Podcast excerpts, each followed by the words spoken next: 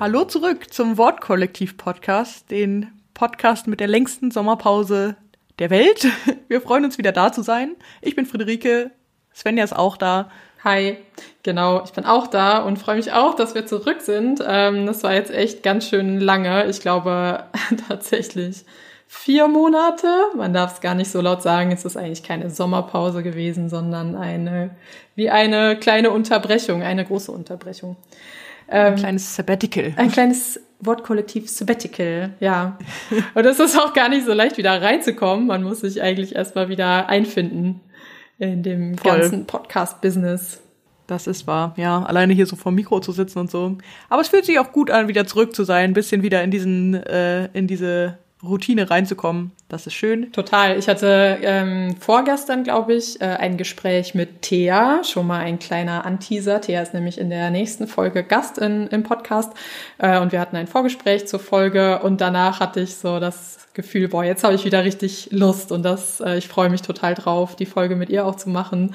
Ähm, und habe dann auch gemerkt, dass ich es echt vermisst habe, ne? so diese Gespräche zu führen und äh, so einen Input zu bekommen, weil ich jetzt in den letzten Wochen auch so gemerkt habe, dass mir die Inspiration total verloren gegangen ist.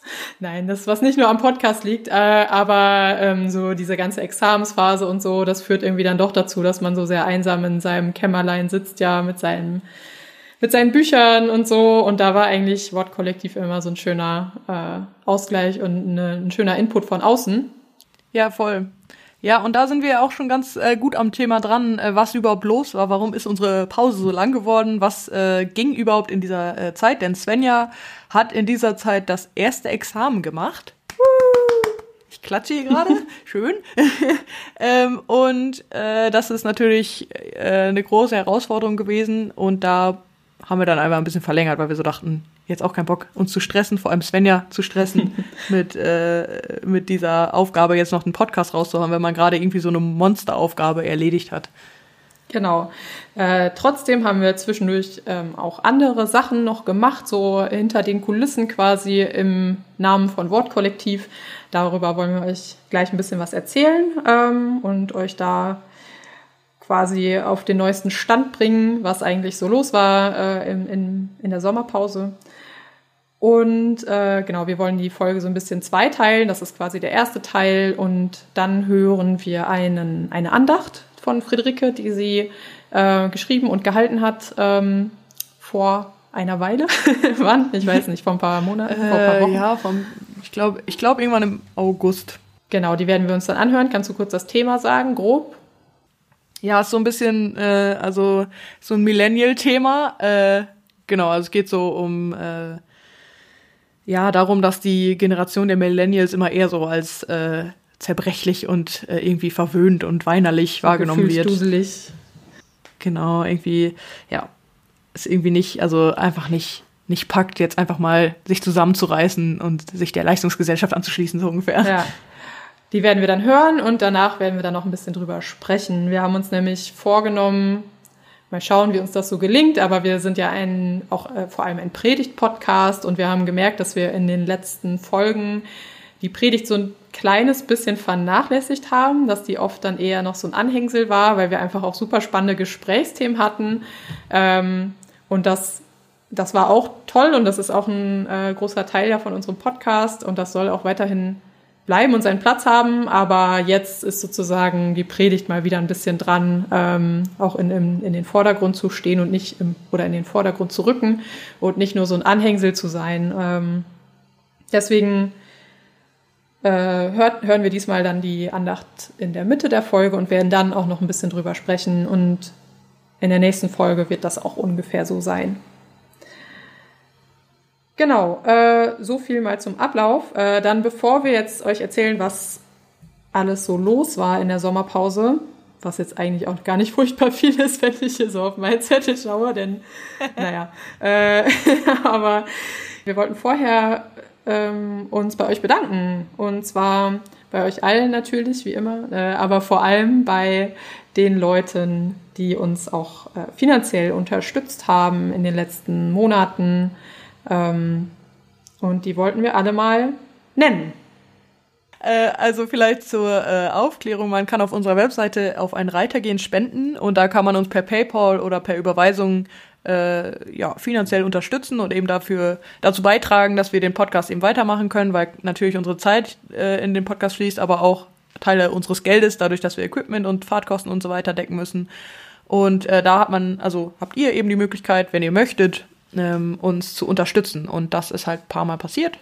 Und die Namen lesen wir jetzt vor, ohne Nachnamen. Denn wir sind DSGVO-konform.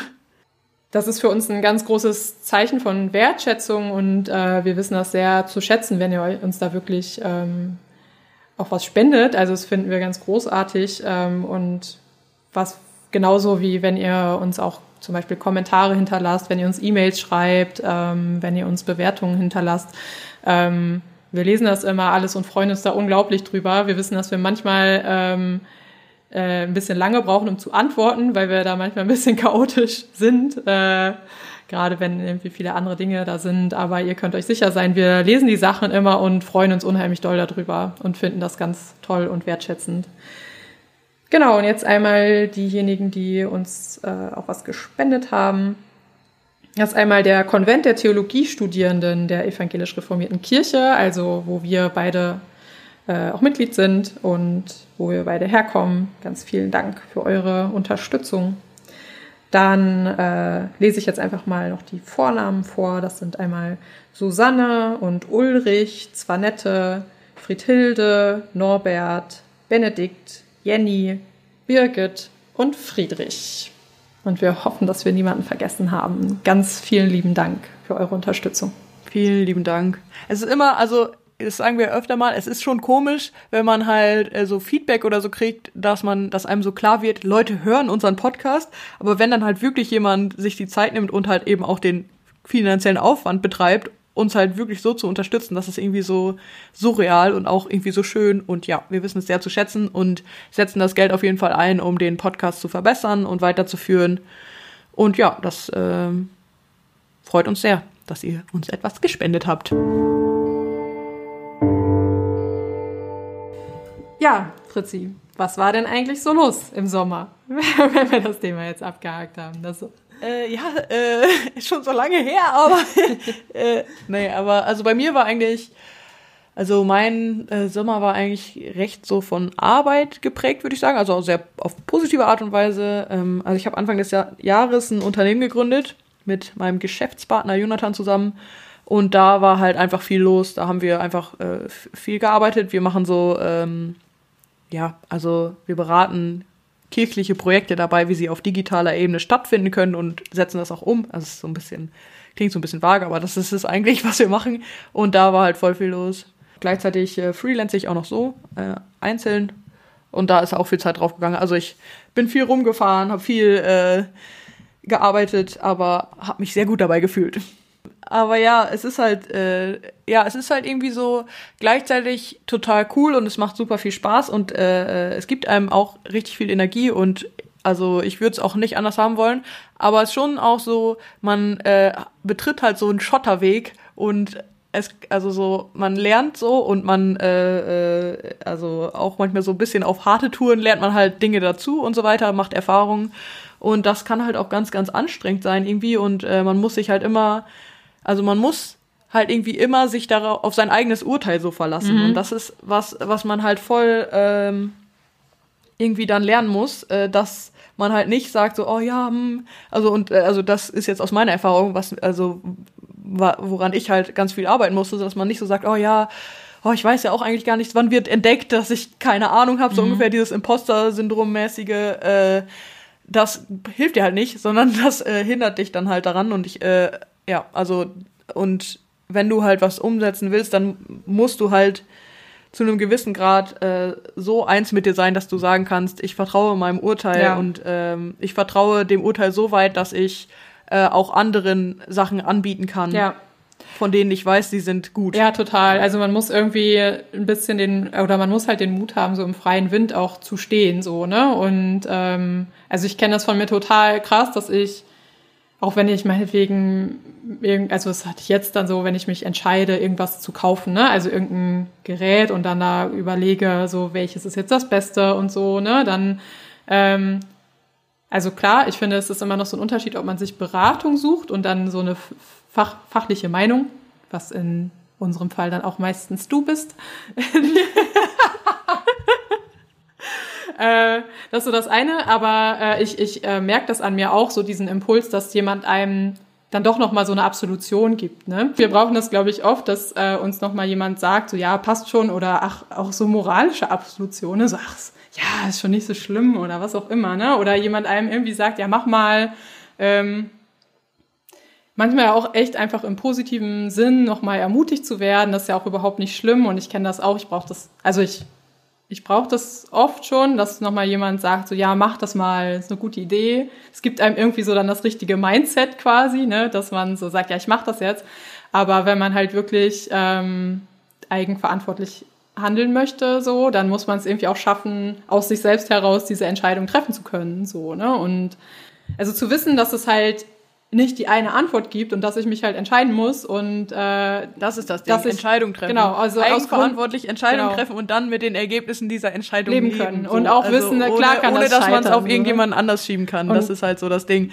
Und das ist, glaube ich, äh, also auch so ein Entwicklungsprozess, aber naja, genau, um nochmal so äh, zu dem Ausgangsthema zurückzukommen, äh, Entscheidung treffen in seinem eigenen Unternehmen und so und Kunden gegenüber und so weiter. Äh, also ich meine, wir sind schon zu zweit im Unternehmen, aber es hat trotzdem schon so, wir sitzen dann da und wir haben halt nicht die Möglichkeit, äh, nach außen hin jemanden, also bei manchen Fragen natürlich schon, es gibt viele Sachen, ne, ne, aber es gibt halt Entscheidungen, da gibt's dann einfach nur die Option, dass wir uns das jetzt selber entscheiden. Also, dass, dass wir diese Entscheidung jetzt treffen, äh, was auch immer das betrifft. Und da äh, muss man sich schon dran gewöhnen, aber das kriegt man auch hin, so, ne? Ja, und es also, ist halt auch cool, ne? Also so ähm, die Erfahrung zu machen, ähm, entschieden zu haben und auch dann dazu stehen zu können, so, ne? Also mit, Voll. ich glaube, man muss halt sich, das ist, find, oder habe ich so festgestellt, voll der lange Prozess zwischen, okay, ich verstehe, wie es funktioniert und ich kann es wirklich auch so umsetzen, so, ne? Und ähm, Voll. Aber da habe ich auch gestern noch äh, irgendwie drüber gesprochen. Ja, es ist Äh, halt, das ist- man muss es wirklich üben, so, ne?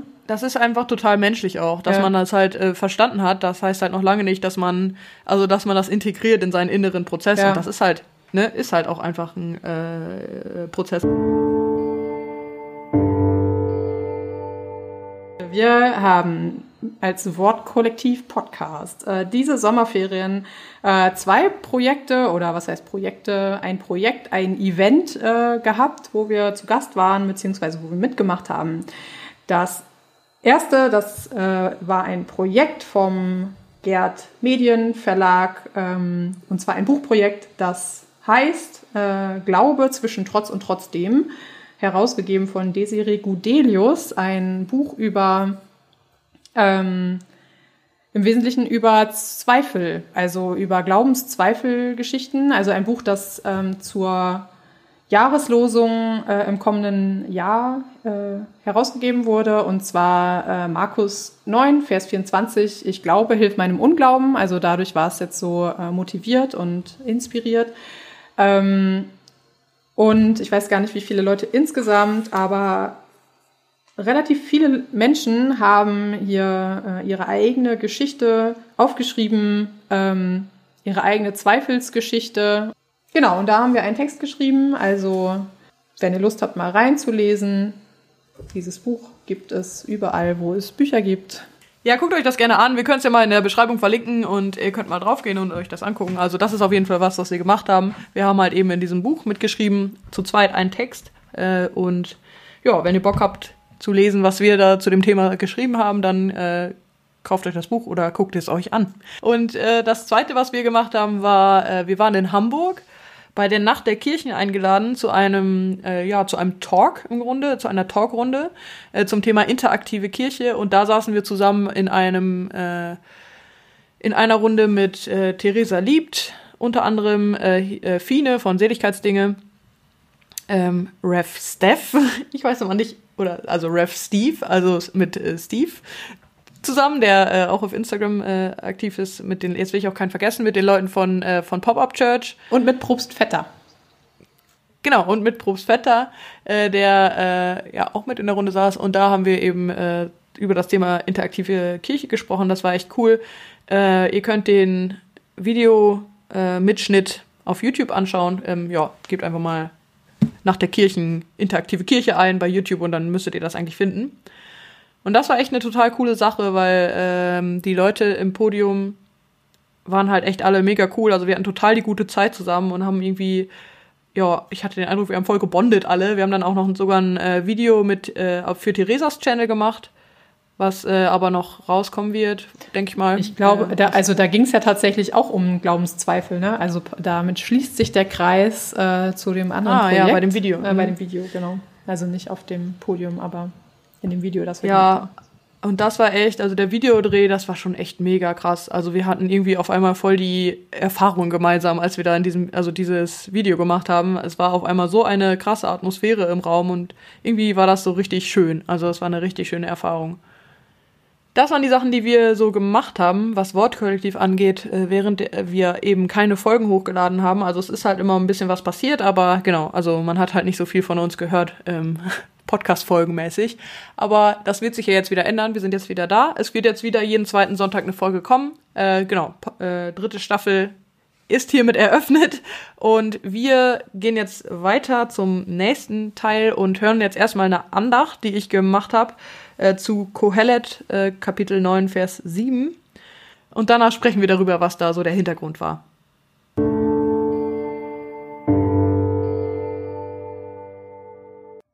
Klaus Hansen ist fassungslos. Der Partner einer der größten Headhunter-Firmen Deutschlands kriegt einfach nicht in den Kopf, wie eine Generation so unvernünftig sein kann, wie die der sogenannten Millennials. Die Arbeitnehmer, die in den 1980er Jahren und später geboren sind, leben nicht um zu arbeiten, stellt er ungläubig in einem Interview in der Süddeutschen Zeitung fest und fügt hinzu, sie wollen das Leben genießen. Er schimpft ein bisschen weiter auf diese Generation, die nicht bereit ist, sich ein Burnout-Syndrom als Trophäe für ihren unermüdlichen Leistungswillen ins Regal zu stellen. Und die nicht einfach so ihr soziales Umfeld aufgibt, wenn er mit einem Job winkt. Für uns ist das ein Problem, sagt er. In Firmen wie einer Unternehmensberatung hört man nicht auf zu arbeiten, wenn es dunkel ist. Special Snowflakes, besondere Schneeflocken, so nennen viele abschätzig VertreterInnen dieser Generation. Ach so individuell, ach so besonders, ach so zerbrechlich. Schwächlich. Irgendwie weinerlich. Verwöhnt. Nicht mal Auto fahren dürfen wir mehr, nicht mal fliegen, weil tausende Schulkinder um ihre Zukunft heulen. Nicht mal reden dürfen wir, wie wir wollen, weil Frauen und Angehörige von Minderheiten sich dann diskriminiert fühlen und heulen. Und dann wollen die für Klaus nicht mal bis in die Nacht arbeiten? Nur heulen können sie und sonst nichts. Nur heulen und sich beklagen. Nur heulen und Headhuntern wie Klaus Kopfzerbrechen bereiten, weil sie sich nicht aussaugen lassen wollen. Nur heulen und zu Tausenden auf die Straße gehen. Nur heulen und aufeinander Acht geben, damit niemand verloren geht. Nur heulen und sich gegenseitig trösten. Nach Sinn sehen sie sich, der über die Bestätigung des Chefs hinausgeht und danach Raum zu haben zum Atmen, Leben und Genießen. Nach Glück. Nach Frieden mit sich selbst und ihrer Umwelt. Nach Freude. Nach Zugehörigkeit. Nach Balance. Wonach sehnst du dich, Klaus? Geh hin, iss dein Brot mit Freude und trink deinen Wein mit frohem Herzen. Denn längst hat Gott Wohlgefallen an deinem Tun.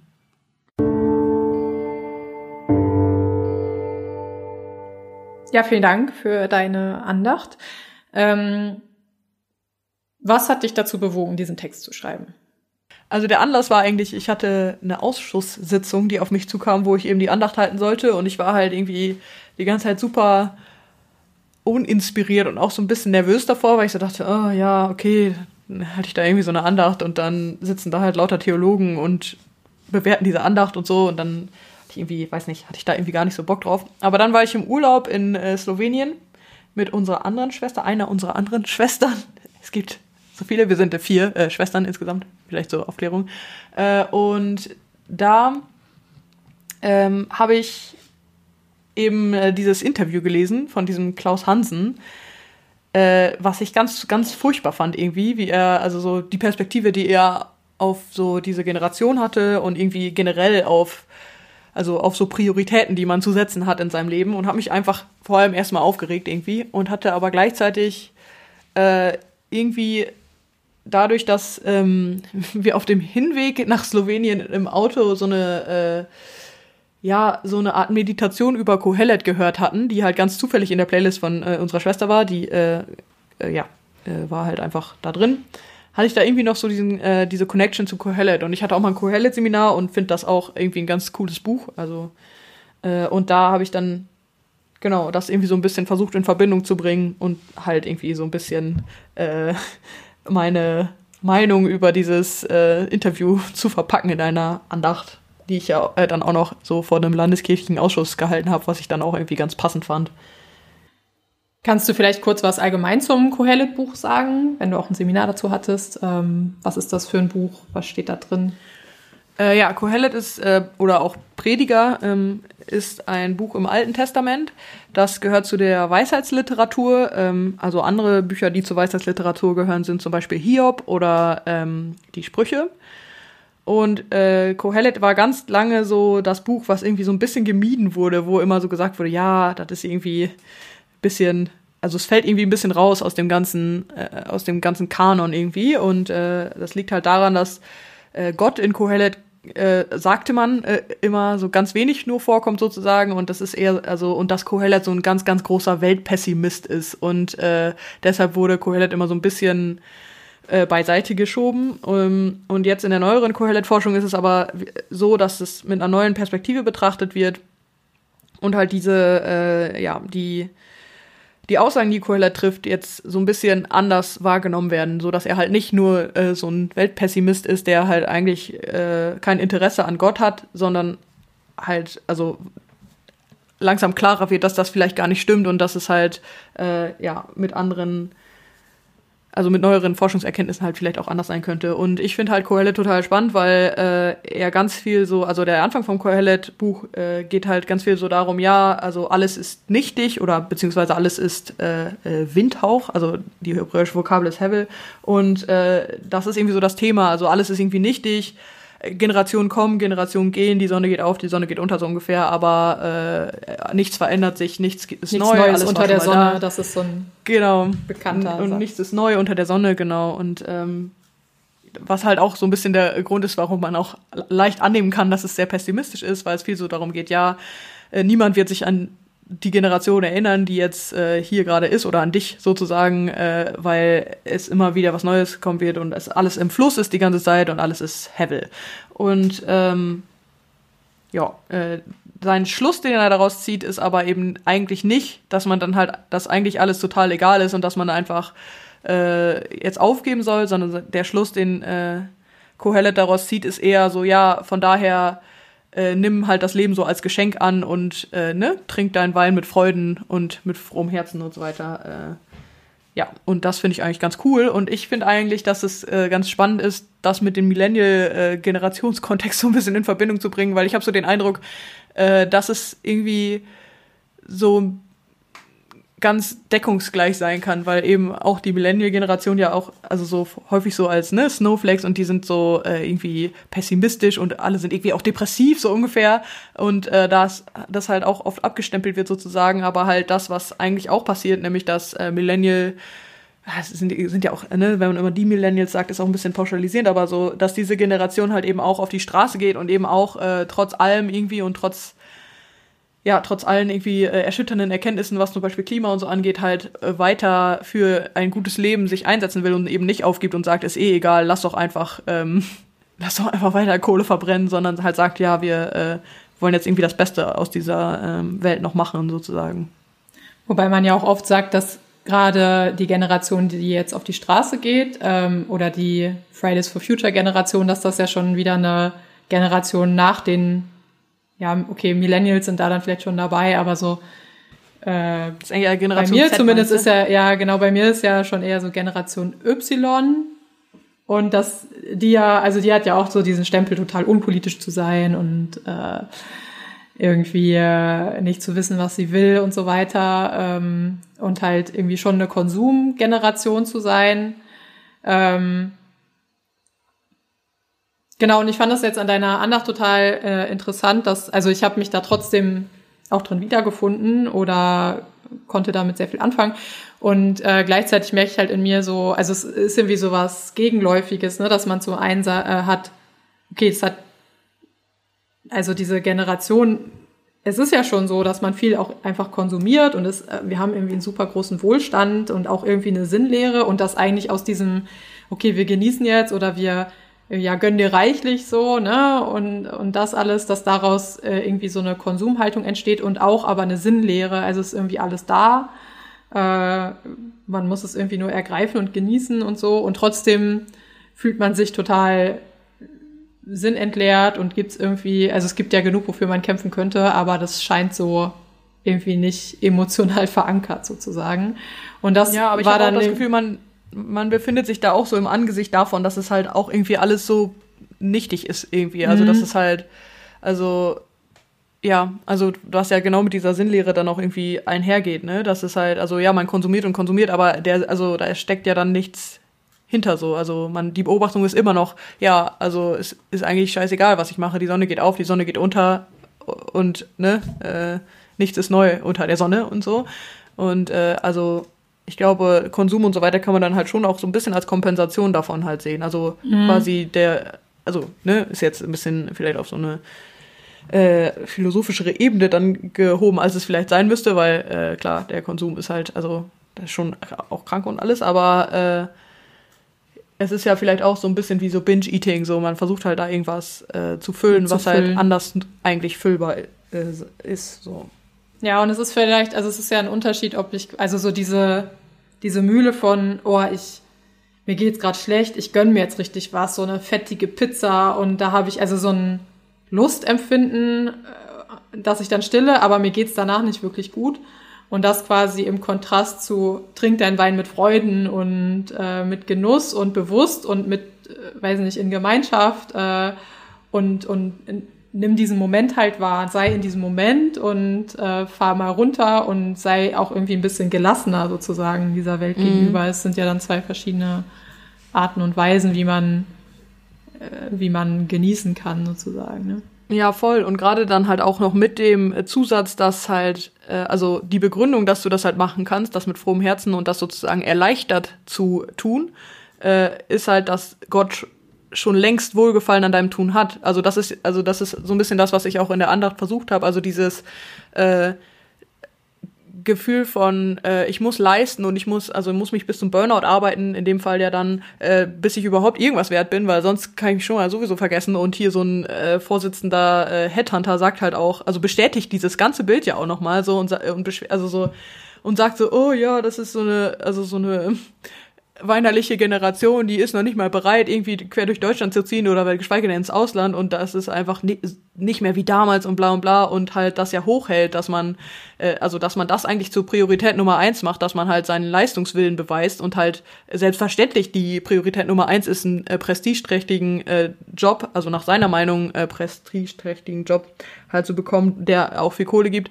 Äh, das hält er ja total hoch und dass das eben äh, also schon auch in Teilen abgelehnt wird äh, von der ähm, von der Generation und er das halt eben auf Faulheit und auf äh, auf Weinerlichkeit schiebt, aber genau, also und was ich da dann halt versucht habe, war äh, eben diesen Satz, denn längst hat Gott wohlgefallen an deinem äh, Tun irgendwie so zu interpretieren, dass es halt echt eine Erleichterung ist in dem Sinne, dass da halt schon Bestätigung ist, da ist halt schon, äh, also dein dein Sein und dein Leisten sozusagen ist schon versi versinnhaftigt, versinnlicht, also d- Ja. dem ist schon Sinn gegeben durch einfach durch die Zusage von Gott.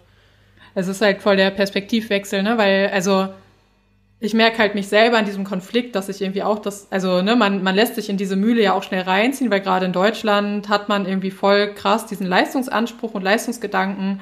Und dementsprechend, wenn du das Gefühl hast, ich leiste jetzt nicht oder ich bin gerade nicht in der Lage, irgendwie acht Stunden am Tag durchzupowern und äh, zu arbeiten oder zu leisten, dass du dich dann minderwertig fühlst und auch, also du hast dann halt ein schlechtes Gewissen, so, ne? Und aus dieser Mühle gerät man ja sehr schwer raus und also die macht einen dann ja auch, oder ist ja so eine Abwärtsspirale, ne? Dass man dann irgendwie immer weniger auch zustande bringt und hinkriegt und so. Äh, oder es kann halt passieren. Und jedenfalls, ähm, also es ist dann halt ein Perspektivwechsel zu sagen, äh, Gott hat schon Wohlgefallen an dem, was du tust und nimm das doch erstmal als Basis. Und also ich glaube, was mich halt so stört an diesem Leistungsdenken, also ich merke mal selber an mir selber, dass ich, ich bin auch ein sehr, also ich bin ein sehr ehrgeiziger Mensch und du, glaube ich, auch. Äh, und irgendwie schon auch ein leistungsbereiter Mensch und gleichzeitig wird es dann aber immer so ähm, ja konterkariert sozusagen durch so eine auch Sensibilität oder so ein die Wahrnehmung, dass ich halt ich kann kein Arbeitstier sein im Sinne von, boah, ich acker mich jetzt hier total ab, sondern ich brauche irgendwie dafür auch Freiraum, so, ne? Und äh, ich habe gemerkt, in dieser Examensphase, da gerätst du halt, weil dieser äußere Rahmen irgendwie so ein Druck ist und so ein ähm, Korsett, gerätst du halt total ja in diese Mühle von, okay, ich muss jetzt halt nur noch leisten, muss das irgendwie abarbeiten, da ist dieser riesige Berg. Ähm, und das geht auch für eine Weile. Ähm, aber es hat halt überhaupt nichts mehr mit Inspiration zu tun oder auch mit Lust an, auch Lust an Arbeit, so, ne? Also, ähm, du machst es dann halt, weil es gemacht werden muss, so, ne? Und ähm, es ist dann, wenn man drinsteckt in der Mühle, total schwer, sein, also seine Gedanken da rauszuwinden, so, ne? Und ich finde deswegen, also da ist so ein Perspektivwechsel dann halt total gut, also auch sozusagen im Sinne eines Headhunters, Headhunters, der irgendwie leistungsbereite Menschen haben will, so, ne? Also es ist irgendwie, finde ich, das völlig falsche Narrativ sozusagen, boah, die sind alle voll faul und so, ihr müsst halt, man muss sich auch ein bisschen anstrengen und so, ja, man muss sich auch manchmal gegen Widerstände anstrengen, aber es ist doch erstmal das Wichtigste, dass es den Leuten gut geht und dann sind sie auch viel motivierter und haben auch viel mehr Lust, so, ne? Ähm, genau, und das bewegen. ist halt so das Ding, also auch in dem, äh, also wo ich dann halt so ein bisschen geguckt habe, was ich da so reinbringe in diese Andacht, äh,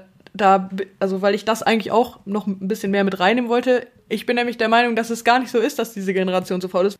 Wenn ich halt jetzt gucke, okay, in meinem Umfeld, da sind halt Leute, die, die für die Sachen, die sie selber aufbauen, halt so bereit sind, alles äh, zu geben so und äh, und da halt auch mit Begeisterung dabei sind. Aber vielleicht ist es einfach so dass die Generation keinen Bock mehr drauf hat für irgendeinen Chef halt irgendeine äh, sinnlose Arbeit zu machen nur um halt diese veralteten äh, Leitern irgendwie hochzuklettern. Oder halt auch so das Examen zum Beispiel finde ich ist eigentlich auch ein ganz gutes Beispiel wo einfach nur wo das ist einfach nur so wie so ein Spiel wo du einfach an deine Grenzen getrieben wirst ohne Sinn weil äh, Leuten da halt äh, die ganze ähm, positive Energie genommen wird. Und ich glaube ja. halt, dass es so ist, also zum Beispiel, also und äh, da jetzt nochmal zurück zu der Vorbereitung äh, zur Andacht. Ich habe dann neulich ähm, bei Finn Kliman, äh, der ist äh, auch ziemlich groß auf YouTube und so, Klimansland kennt man vielleicht, äh, der hat halt ähm, auf auf den sozialen Medien halt gepostet, dass ihn Leute halt fragen, wie das sein kann, dass äh, Leute für so eine Vorbereitung von seinem Festival oder so halt bereit waren, echt voll durchzupowern und manchmal äh, sogar einfach freiwillig äh, dazugekommen sind ohne Bezahlung. Und dann hat er halt auch so einen Text geschrieben und meinte so, ja, Leute, es liegt halt daran, äh, dass er Leuten halt von Anfang an äh, Verantwortung übergibt und halt denen die Chance gibt, sich zu beweisen, wenn er merkt, die haben halt Bock. Und das äh, das halt dazu führt, dass Leute sich auch erfüllt fühlen, äh, fühlen von dem, was sie machen und da halt wirklich das Gefühl haben, sie sind wirklich Teil der Sache, an der sie da gerade mitarbeiten und halt nicht nur irgendeinen sinnlosen Bürojob gerade machen, weil sie halt äh, diesen, diesen Punkt auf der Liste gerade abhaken müssen für ihre Karriere und da dann halt, ähm, ja, irgendwie in den Burnout rennen, weil es halt einfach so sinnlose, nicht äh, zurückgebende Arbeit ist. Und ähm, Genau, und äh, da hat er halt beschrieben, dass das halt so sein äh, Ding ist, den Leuten halt schnell Verantwortung zu geben und die, die dann halt auch zu fördern. Und das ist auch was, was ich an mir gemerkt habe. Ich habe halt in einem Startup gearbeitet, wo ich halt äh, also erstmal nur so als äh, Cutterin angefangen habe, aber mir halt äh, ständig sozusagen die Möglichkeit gegeben wurde, Verantwortung zu übernehmen und halt wirklich zu wachsen. Und, und das hat mir so viel gegeben und äh, also diese Art zu arbeiten und diese Art, also ein Unternehmen zu führen, hat mich so weitergebracht, auch persönlich und halt in, in meinem Selbstbewusstsein, auch was meine Arbeit angeht, dass ich halt also jetzt halt in der Lage bin, diese ganzen Sachen zu machen und halt irgendwie, ja, so also, äh, eigene Schritte quasi gehen kann. Und ich glaube, das ist halt ein bisschen dieses äh, äh, Bild, was da abgelöst werden muss von einem Chef sozusagen als General, der halt von oben nach unten halt sagt so, ja, und so läuft das jetzt halt und du machst jetzt das und das oder du lernst jetzt, bis du kotzt und dann und dann bist du bereit für, für uns so ungefähr. und dass ja, das halt abgelöst werden muss. So, ne? Genau, und dass das halt abgelöst werden muss, dass halt ein Chef äh, kein General ist, sondern halt eher ein Gärtner und die einzige Aufgabe von einem Chef eigentlich ist dafür zu sorgen, dass die Leute, die halt äh, für ihn arbeiten, dass die halt die Räume haben, die sie brauchen, um halt sich zu entfalten und gut zu arbeiten. Und das ist, klingt dann erstmal so ein bisschen romantisch, aber es ist halt, also ja, das war halt eine Frage, die, äh, als ich im Startup gearbeitet habe, ganz oft, also und nicht jedes Startup ist so, ne, aber meine Erfahrung war das halt eben, dass mir ganz oft die Frage gestellt wurde, ja, was brauchst du von mir jetzt noch, um das bestmöglich zu machen, die Aufgabe, die du jetzt hast. Und äh, das fand ich halt eigentlich immer ziemlich cool. Manchmal war es auch ein bisschen nervig, weil ich so war, ja, weiß ich jetzt auch nicht, was ich da jetzt also zu sagen soll oder so. Aber es war halt immer diese Einstellung von, äh, ich bin für dich da und nicht umgekehrt so. Und das äh, halte ich echt für, also und ich, ja, und ich glaube halt, dass dass so die jüngeren Generationen halt viel viel ansprechbarer auf so eine Art der Führung und der äh, ja äh, der Unternehmensführung sind. Ja, also da kommen einfach äh, so verschiedene Ebenen, glaube ich, so zusammen. Ne? Es ist einerseits ja einfach gerade eine totale Generationenfrage. Also was man, das merkt man ja auch in anderen Bereichen. Also das merkt man in der Uni ja auch, ne? Dass es halt früher war es irgendwie selbstverständlich, also auch diese krasse Hierarchie an Lehrstühlen und so weiter. Und im Moment ist irgendwie so eine Umbruchphase, wo man auch das Gefühl hat, äh, man weiß irgendwie gar nicht, wie man diese Führungsrolle, äh, auch meinetwegen als Professorin oder so, füllen soll. Und es ist irgendwie wie so ein Vakuum. Es war aber so, man weiß nicht genau, ne? Ja. ja, spannendes Thema auf jeden Fall, finde ich. Äh, aber ich glaube, wir belassen es jetzt erstmal dabei für die erste Folge der dritten Staffel. Wir sind wieder da, Leute. Es ist schön. Wir freuen uns. Schön, dass ihr wieder dabei seid. Genau, bewertet gerne die Folge auf, dem, auf der Plattform, wo ihr sie gerade hört.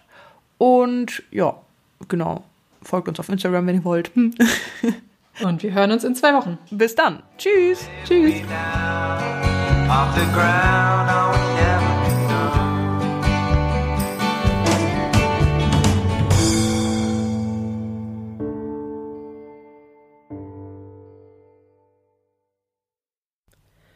Der Wortkollektiv Podcast ist Teil des Ruach.jetzt Netzwerks.